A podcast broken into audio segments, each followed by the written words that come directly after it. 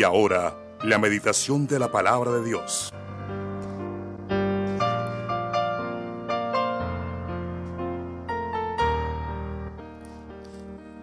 No ponga su esperanza donde nunca la encontrará. Ese es el tema para esta mañana. No ponga su esperanza donde nunca va a encontrar esperanza. Bueno, esa es la lucha más grande que tenemos nosotros. Sin embargo, el Señor dice en su palabra que ahí está puesta la esperanza y el amor. Pero el que va a triunfar es el amor. Sin embargo, nuestra esperanza está puesta en Jesucristo el Señor, el autor y consumador de la fe. Y ahí es donde nosotros no solamente ponemos nuestra esperanza, sino que también ponemos toda nuestra confianza. Siempre anhelamos, esperamos algo. Y esa esperanza a veces se pierde porque a veces ponemos nuestra confianza en los hombres. Y la Biblia dice, maldito el hombre que confía en el hombre. Pero bienaventurado el varón que confía en el Señor. Entonces, en esta mañana, ojalá no estemos poniendo nuestra esperanza en el juego de la lotería, poniendo nuestra esperanza en una persona. No quiere decir con esto que vamos a desconfiar de todo el mundo. Pero esa persona, por muy noble, por hoy muy humilde que sea, tarde que temprano le miraremos algo que de pronto o quizás nos vaya a decepcionar. Pero el Señor Jesucristo, por el lado que usted lo quiera mirar, Él nunca te decepcionará, nunca me decepcionará, porque Él es Dios sobre todas las cosas. Y lo más interesante es que ese Dios que hizo los cielos y la tierra, dice la palabra que en el principio era el verbo, o sea, la palabra, el mismo Dios. Y el verbo, dice, se hizo carne y habitó entre nosotros, y vimos su gloria como la del unigénito del Padre, lleno de gracia y de verdad. Y eso me alegra muchísimo. Esa palabra habitó significa tabernaculó. En otras palabras, Él es nuestro templo, Él, él es nuestro todo. Y aún más, el apóstol Juan dice en el capítulo 14, Él es el camino, Él es la verdad y Él es la vida aún en medio de tantos caminos que se le presentan al ser humano y sobre todo en estos tiempos donde la gente hace falsas promesas. Vea, métase aquí, invierta su dinero, métase acá y como nosotros todavía, aunque no querramos, cargamos algo de idolatría, esas cosas nos seducen. Entonces, métase aquí, invierta aquí, etcétera. Después todo se desaparece, ellos se lavan las manos, pero clarito nos dice el Señor que no pongamos nuestra confianza en los seres humanos. No quiere decir, vuelvo y repito, no me vaya a malinterpretar, que nosotros no confiemos en las personas, pero qué bueno que sea cauteloso porque al fin y al cabo, para que tú no te decepciones de las otras personas, sepa que son personas como tú, que tienen errores como tú, que también tienen falencias como tú, que son seres humanos como tú, que a veces están arriba, a veces están abajo y que a veces también los mueve sus estados emocionales. Un día puede ser que te saluden muy amorosamente con el besito, el ósculo santo, como dice la Biblia, pero hay otros días que de pronto no amaneció de genio, como decimos por acá en Colombia, y automáticamente te va, no, está raro conmigo, está rara conmigo, eso, y empezamos a hacernos incluso ideas y automáticamente todo se va al piso. Pero el Señor dice en su palabra que los que aman al Señor, todas las cosas le ayudan a bien. No importa si son buenas, malas, regulares, incluso las tentaciones el Señor a veces las tiene que permitir sencillamente para que muestre nuestro lado oscuro, ese lado oscuro que está ahí patente y que aunque nos hemos bautizado en su nombre y estamos andando en el Espíritu, dice la palabra del Señor, no quitando las inmundicias de la carne. Ese viejo hombre todavía está ahí, que gracias a Dios por el don de su espíritu, que podemos tener bajo control todas esas situaciones. No ponga su esperanza donde nunca la encontrará. Y voy a leerle dos pasajes de la Biblia. Primera de Timoteo 4:10 dice que por esto mismo trabajamos y sufrimos oprobios, porque esperamos en el Dios viviente. Oiga, ese Pablo era tremendo, que es el Salvador de todos los hombres. Bueno, aquí hay una excepción, porque esto es una figura de lenguaje que está contenida en la Biblia. Este todos los hombres, pues significa todos, por supuesto, todos los que han creído. No todos los seres humanos, porque de ahí la gente donde envuelve que todo el mundo es cristiano, aún sin creer en Dios. No, no. Los que creen que, el, que es el Salvador de todos los hombres, con la salvedad de que son todos los que creen. Esa figura de lenguaje, de pronto, para que no me vayas a malinterpretar, y, la apuntes, apúntela si quieres y la buscas en Google. no en Google Mapas, sino en Google. Ese sabe todo. Entonces, eh, esa se llama Sinédoque. Sinédoque. Tú la puedes buscar ahí y te dará la información porque lo estoy diciendo. Entonces, ¿qué es el Salvador de todos los hombres? Mayormente de los que creen. Ahí hizo la salvedad y ahí completó todo. Y primera de Pedro 1.3 dice, bendito el Dios y Padre de nuestro Señor Jesucristo, que según su grande misericordia nos hizo renacer. Y nótese que el apóstol es un poquito curioso aquí y usa la palabra renacer, porque es la composición de dos palabras, eh, nacer de nuevo y nacer. Renacer entonces para una esperanza viva, porque todos nacemos por, biológicamente por una madre, pero cuando hemos renacido, cuando nacemos de nuevo por el poder de la palabra de Dios. Entonces, fíjate, hemos nacido dos veces. Eso mismo le dijo el Señor a Nicodemo, tienes que nacer de nuevo, o sea, renacer, pero este renacer tiene que ser en el poder del Evangelio, en el poder de la palabra, por la resurrección de Jesucristo de entre los muertos. ¿Y por qué habla aquí de la resurrección? Porque sin resurrección no habría salvación. Nótese que en Romanos 4:25 dice que Él nos salvó, nos libertó, nos lavó, eh, nos salvó por la muerte suya en la cruz del Calvario, pero resucitó para nuestra justificación. O sea, el sello que le pone a nuestra salvación, a nuestra redención, es el poder de la resurrección, porque muchos se bautizan por los muertos, dice Pablo en Primera de Corintios 15, hacen cosas por los muertos, pero nosotros tenemos un Dios vivo que es el salvador de todos los hombres, dice Pablo escribiéndole a Timoteo. Pero debido a todos nuestros errores, a todos nuestros pecados del pasado, del presente, algunos, debido a todas esas decepciones que hemos tenido, perdemos la esperanza. Ya no sabemos ni en quién creer, porque nos han decepcionado tanto los hombres que hemos perdido toda esperanza.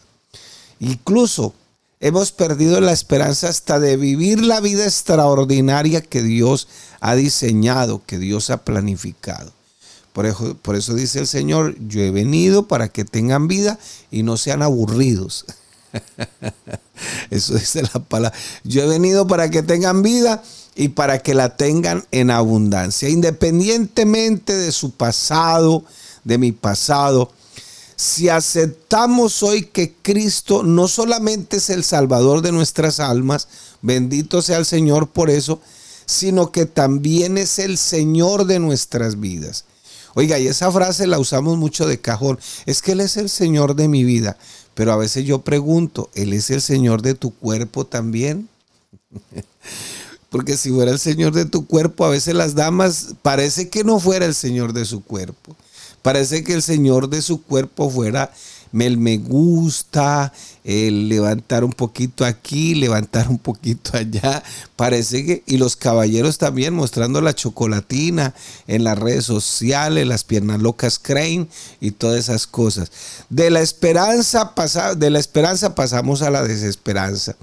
confiamos mucho en la gente, en las personas y quizás el mismo pecado que a veces hemos intentado de pronto salir de una cosa a la otra, pero nos volvemos recurrentes y caemos en lo mismo, un vicio, algo que ofende, que molesta a Dios y siempre caemos ahí. Y aunque hacemos propósitos, voy a cambiar esto, voy a cambiar aquello, no somos capaces y volvemos ahí. Y a veces perdemos la esperanza. Las personas a veces nos aíslan, hablan de nosotros una cosa y la otra.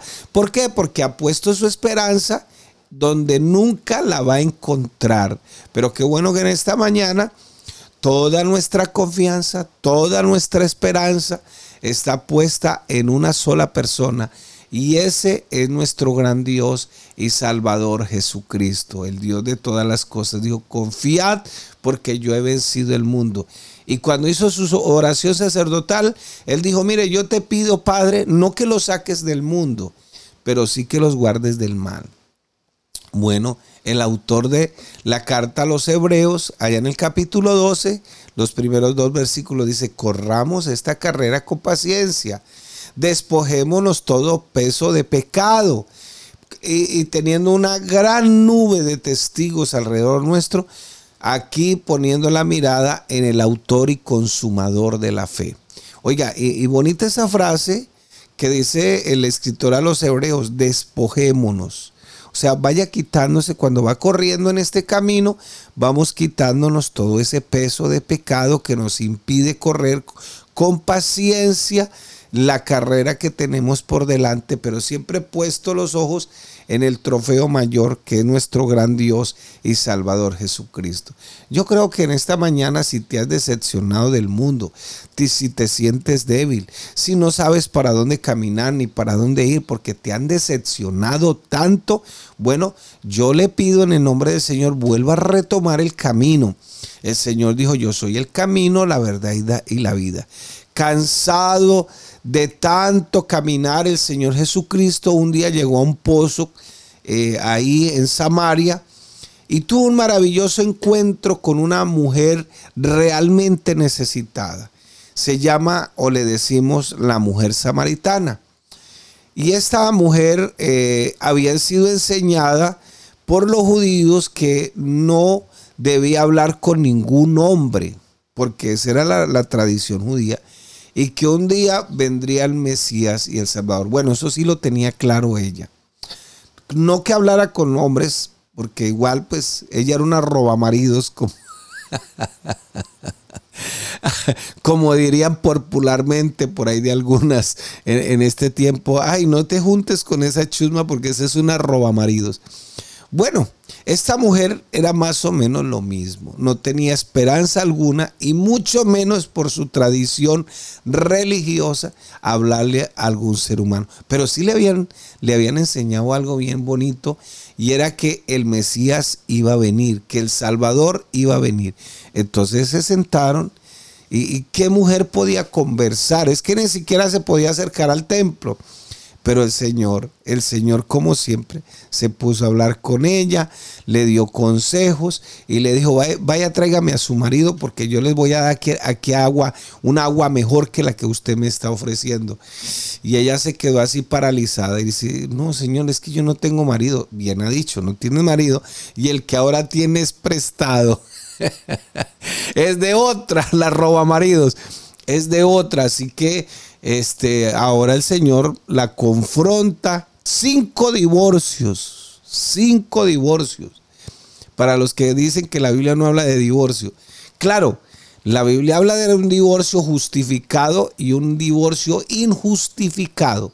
No, eh, es para que, o para que le anden diciendo por ahí, es que la Iglesia Pentecostal Unida de Colombia anda promoviendo. No, no, no, no, no. La Iglesia no promueve el divorcio. La Iglesia no es una iglesia liberal. Aquí donde ya, ya, ya se puso gordita su esposa, divorces y cásese con la más flaquita. No, no, aquí, no, que se puso peleona, ¿no? Entonces, divorces y case con la menos peleona. No, hermano, eso no tiene sentido. No tiene sentido. Es más, la Biblia dice que eh, lo que el Señor une, el hombre no lo separe. Pero a veces por nuestro pecado nos separamos. No es culpa del Señor. es más, la palabra es clara en ese sentido. Bueno, ella inició, esta mujer, una conversación con el Señor. Al, extrañarse que él siendo judío le pidiera agua para beber. Su corazón estaba resentido, estaba endurecido. Eh, tenía una rivalidad incluso con el pueblo judío. Acuérdese que ella es samaritana y, nadie más que ella sabía que estaba buscando su esperanza en un mejor marido. Y quizás estás exponiendo tu esperanza en tener una mejor vida económica, en esto, lo otro, y quizá las cosas no salgan como estás queriendo. Buscas aquí, buscas allá, vas a un lugar, vas a otro, y no encuentras la esperanza que necesita. Nadie más que ella, nadie más que esa mujer sabía lo que estaba esperando. Estaba esperando un buen marido que se hiciera responsable de ella, pero nunca encontró esa persona. Cinco divorcios y estaba poniendo su, esperanza en el lugar equivocado. Estaba equivocada.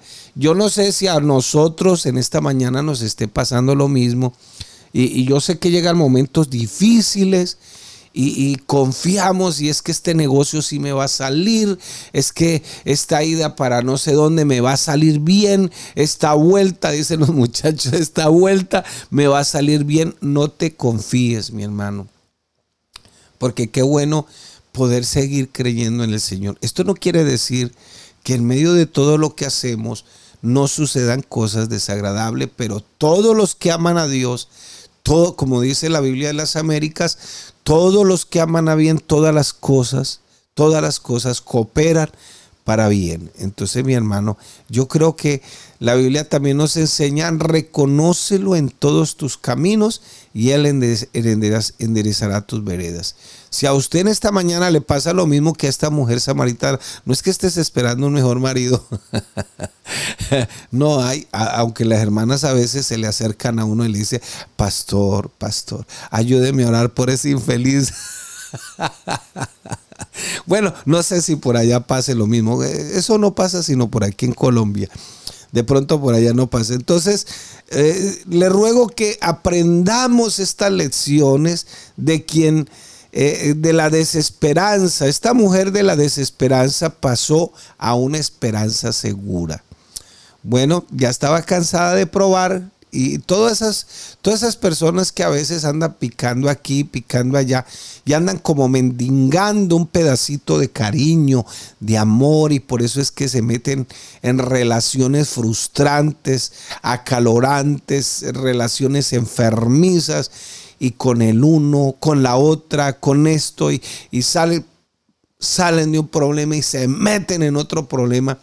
¿Por qué? Porque están buscando la esperanza en otra persona y estás muy equivocado y muy equivocada. Dios te traerá el correcto, te traerá la correcta. Eso no se te olvide. Aquí no es que ya pasó el tren y echó el último pitazo y no hay nada que hacer. no hay, por eso hay que subirse en el primero. Y el otro problema que a veces tenemos es que acosamos mucho. Y bueno, ¿y cuándo te vas a casar? ¿Cuándo te vas a casar? Yo sí pienso, yo sí pienso que los jóvenes en la iglesia tienen que descubrir si tienen el don de casarse o no tienen el don de casarse.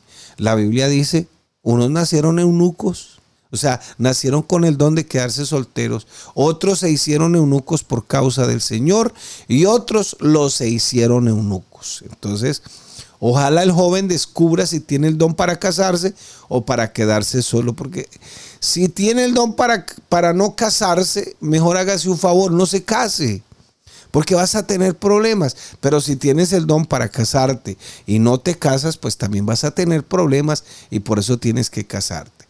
Entonces, lo primero que podemos analizar en la vida de esta mujer samaritana es que ella había tomado decisiones erróneas. Había puesto su esperanza en los hombres y por eso buscó aquí, buscó allá, picó aquí, picó allá. Y cada uno de ellos eh, terminó decepcionándola. Por eso cinco divorcios has tenido. Y el punto ahora es que ni siquiera otro marido la quería. Eh, no quería permanecer con él y prefería a veces permanecer en adulterio, porque el que ahora tienes no es tu marido. Pero como no la habían agarrado en pleno alto del adulterio, por eso no la habían matado. pero igual ella estaba en riesgo de que la mataran. Lo otro que podemos aprender es que ella había fallado repetidamente. Y recordemos que el Señor le saca a relucir su, su pecado cinco veces y continuaba fallando por buscar, por conseguir una esperanza en una relación pecaminosa. ¿Cuántos no están metidos, involucrados en esta mañana en esas relaciones pecaminosas? Entonces, hoy una niña de 14 años buscando novio, Dios de la gloria. Y de repente, como ahora piden la prueba de amor, entonces ahora el novio le pide la prueba de amor y ¡pum! En la primera prueba de amor quedó embarazada. Otro problema que hay que enfrentar. Yo, yo le he dicho a las niñas, cuando si usted se consigue un novio impío, inconverso y le pide la prueba de amor, dígale que sí, tráigalo a la dominical. Y aquí le, le damos la prueba de amor. Cuando alguien haga eso, llévelo a la escuela dominical para que le den la prueba más grande de amor.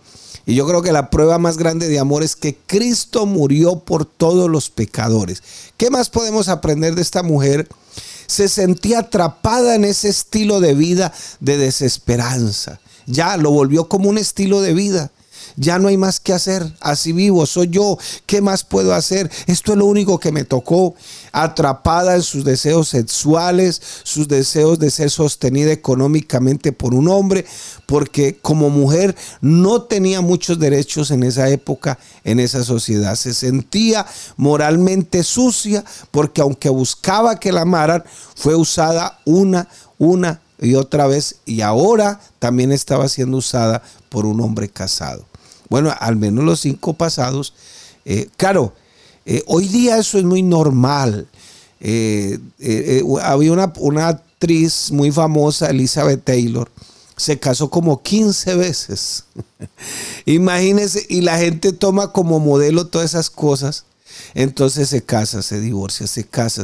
Mire, dicen las estadísticas que el 75% de las personas que tienen un divorcio y vuelven y se casan, tienen el 75% de probabilidades de volver a fallar.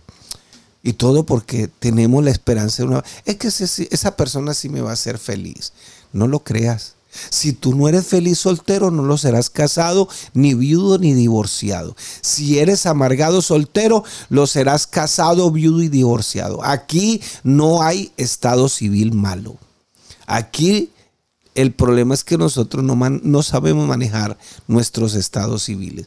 Y como la gente busca una supuesta felicidad por aquí, por allá, busca aquí, busca allá, pica aquí, pero estás pisando en el lugar equivocado. Y hoy día hay un terrible problema. Se novian, ya no son novios, son marinovios. Por, por ahí conocí un joven en estos días, 19 años, y ya ha tenido como cinco mujeres Imagínese, imagínese usted. ¿Por qué? Porque ahora son marinovios. Entonces él le dice, si tú no me das lo que yo deseo, lo que yo quiero, y es tener sexo, pues la otra sí me lo da. Entonces ella, porque no la desprecien para que la sigan amando, le, entonces le proporciona el sexo. Ella le proporciona sexo buscando amor. Y él, picaflor, supuestamente buscando amor, para buscar sexo. Así funciona esta vida. Así que tengamos cuidado y ojalá le enseñemos eso a nuestros hijos. ¿Qué más podemos aprender de este pasaje? Ella se sentía atrapada en su estilo de vida lleno de desesperanza, atrapada en sus deseos sexuales, en ese deseo de ser sostenida económicamente. Otra cosa que podemos aprender es que estaba aislada de su comunidad, la famosa roba maridos. Eh, era una mujer religiosa pero pecadora, como todos. Ella dice al Señor que ellos adoraban en el monte Geritzín porque allí es donde lo hicieron sus antepasados, muy religiosa, muy creyente, pero a pesar de su adoración vivía en permanente pecado. Sin duda, era, era la, como dicen, el puntico negro de la sociedad, todos hacían comentarios de ello. ¿Por qué? Por la vida inmoral que ella llevaba. Y el Señor Jesús le dice que los adoradores que Dios busca no son los que lo honran de labios, sino o los que lo honran devocionalmente, sino aquellos que lo hacen de corazón. Él anda buscando adoradores que le adoren en espíritu y verdad. Entonces, la mujer samaritana, como muchas personas hoy, son usadas, son usados porque los muchachos no se están escapando a esto. Entonces, y ella seguía en su religión, una religión aprendida de ritos, de devociones, pero que esa religión no le entregaba su salvación. Bueno, hoy tenemos un camino de esperanza mucho mejor. Se llama Jesucristo el Señor. Está aquí a la mano para todos para todos los que no tienen esperanza en esta mañana. Hoy muchos viven en un mundo lleno de decepciones y créame lo que hasta nosotros, yo he caído ahí. ¿Por qué? Porque a veces la falta de respuestas, las malas elecciones, y es la, la, razón por la que muchos están decepcionados, buscando respuesta, buscando un lugar y no se dan cuenta de que estamos equivocados cuando buscamos en ese afán donde no hay la esperanza segura, pero en Cristo estamos completos, en Cristo estamos refugiados, en Cristo nuestra roca de salvación, dijo el apóstol Pablo, yo sé eh, a quién he creído. Y qué bueno, Pablo a pesar de todas sus dificultades, fue un hombre que se mantuvo en el Señor. Es más, el Señor quiso mantenerlo ahí bajito y tenía una enfermedad. Tres veces oró, dice la Biblia, y el Señor le dijo, bástate mi gracia. Pero parece que la gracia de Dios hoy no es suficiente. Hoy parece que nos hace falta algo más. Ya tengo 55 años y créamelo, que me hubiera, me hubiera gustado gozarme más la vida. No en el sentido de parrandas y todo eso, pero hay muchas maneras sirviéndole al Señor, mirando lo que el Señor quiere que hagamos. Dios da esperanza segura y sobre todo vida eterna para todos aquellos que han sido regenerados, han sido lavados, han nacido de nuevo por la palabra y esperanza de saber enfrentar la vida con mucha sabiduría y, y ser exitosos y dejar un legado. Exitoso no es fama, poder y dinero, no, no, no. Exitoso aquí en la vida cristiana es luchar diariamente por cumplir la voluntad de Dios. Eso es, tener éxito en esta vida cristiana. Entonces, eh, el exitoso es eh, todos esos hijos de Dios que aplican sus verdades y que realmente han madurado en la vida cristiana. ¿Por qué no hacer un compromiso en esta mañana y revisar todas esas cositas, dónde estoy poniendo mi esperanza, en el gobierno, en el político. Entonces por eso hoy hay tanta desinformación de la política y todo por aquí, por allá, y ponemos la confianza hasta los mismos ladrones y votamos por ellos, hasta les recibimos una paca de cemento para votar por ellos, porque creemos que ahí está puesta nuestra esperanza y estamos equivocados. Tenemos que analizar todas las cosas y sobre todo analizar si realmente hemos madurado o no hemos madurado. Madurar es crecer en el Señor y ver la vida como Dios la ve. Entonces yo lo invito en esta mañana, mi hermano querido, para que no ponga su confianza o su esperanza en cualquier cosa o en cualquier parte.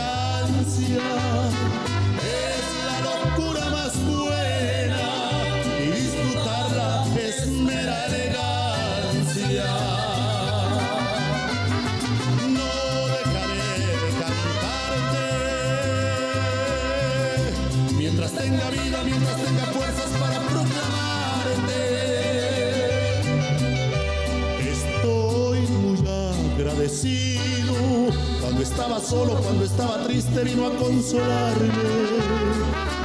Eres mi fiel compañero, es mi mejor amigo, siempre está conmigo. Eres mi Dios eterno. Sí, Señor. La vida en Cristo es mera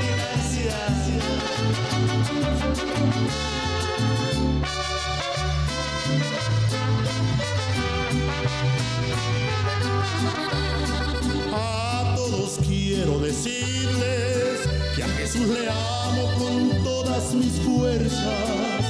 Si entonara un millón de canciones, no pagaría sus grandes proezas. Te alabo, te adoro y te sirvo.